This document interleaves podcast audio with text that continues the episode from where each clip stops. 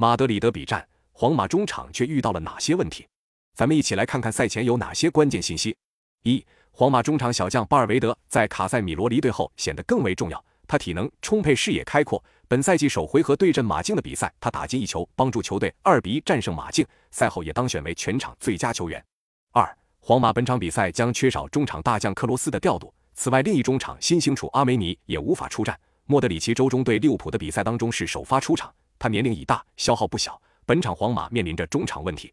三，安切洛蒂的执教生涯中一共七次率领皇马在西甲中参加马德里德比，但他四次被西蒙尼的球队击败，只拿到了二胜一平四负的成绩。四，马竞在联赛中输球最多的对手就是皇马，一共九十一次被皇马击败，本赛季首回合也是一比二输给皇马。五，从两队的风格来看，本场比赛马竞的控球率应该会远远的低于皇马。但实际上，马竞控球率不占优的情况下，反而更具威胁。上赛季主场对皇马的经典防守反击就是很好的说明。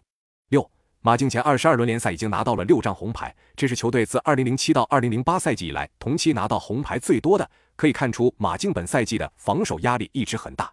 那么本场比赛你更看好谁？